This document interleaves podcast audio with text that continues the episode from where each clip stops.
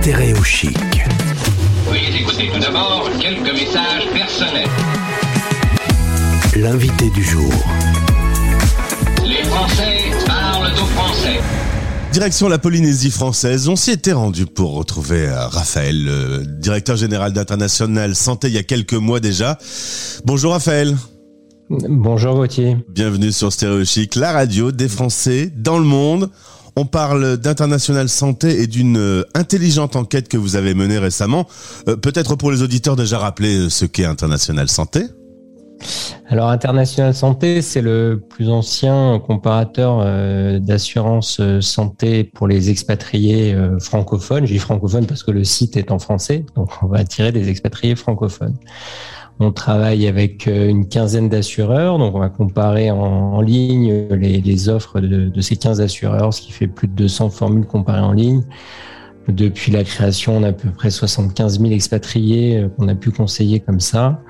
Euh, voilà, on a une deux bureaux, un en Polynésie et un Toulouse, qui nous permet d'être euh, euh, disponible quasiment quasiment H24 pour nos expatriés. Et on va parler euh, aujourd'hui ensemble du budget assurance santé pour les expats. C'est euh, un budget important.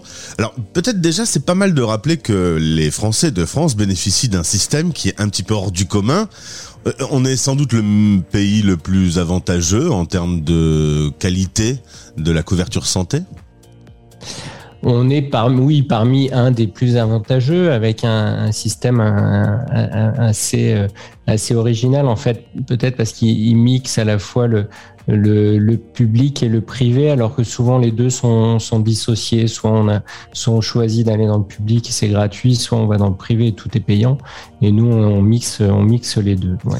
Mais le français se rend pas toujours compte euh, à quel point la santé est prise en charge euh, par euh, le système, euh, au point que quand on se retrouve expat, euh, cette fois-ci, on, on sent bien le, le coût, puisqu'il faut s'assurer, euh, être indépendant par rapport à ce sujet, et, et ça représente un vrai budget. Dans le- l'enquête qui a été menée, on, on se rend compte que la santé, c'est ce qui coûte le plus cher quand on est expat.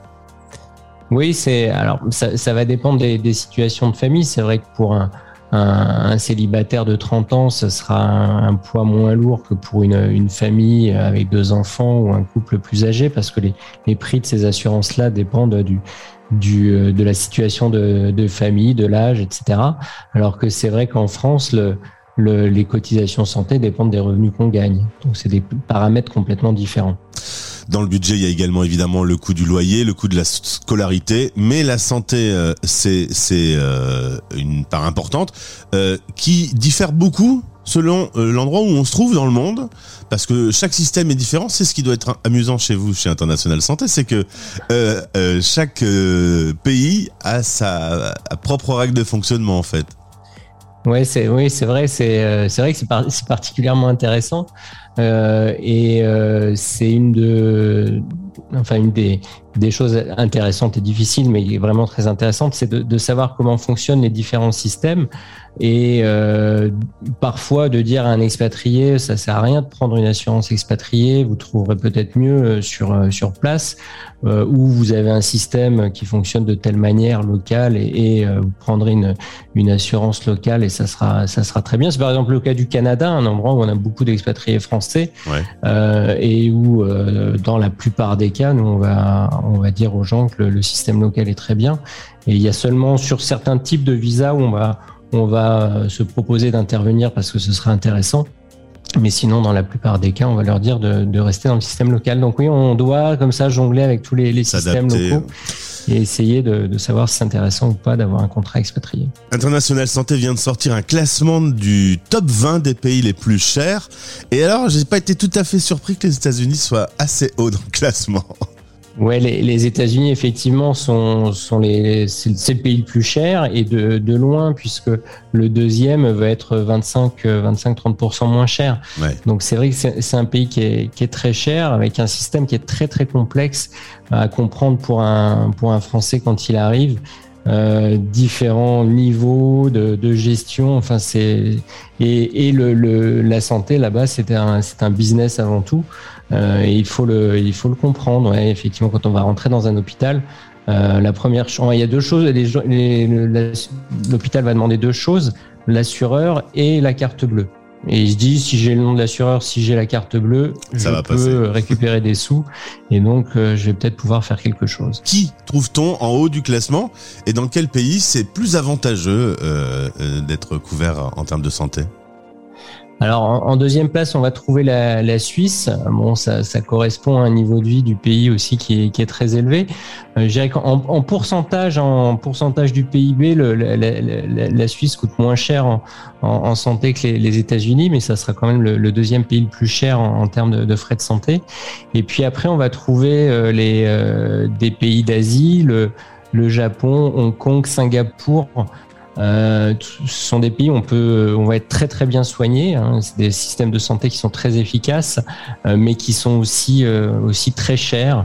Euh, et puis très petits. Alors ce sont des, des pays aussi qui attirent, enfin très petits quand je prends Hong Kong et Singapour. Donc c'est Ouais. des, des systèmes de santé qui attirent aussi les, euh, les les gens riches, on va dire, des pays autour, et ce qui fait que le- les prix de la santé augmentent monte, ouais. dans ces pays-là et que le- la santé coûte très cher.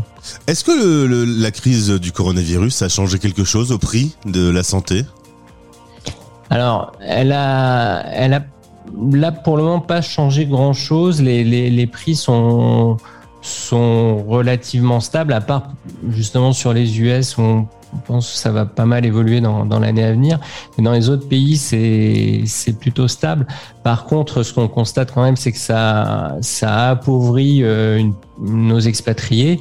Et euh, pourquoi? Parce que euh, des gens se sont retrouvés dans des, se sont retrouvés peut-être licenciés ou des entreprises ont supprimé des avantages sociaux, dont les contrats, les contrats groupes santé.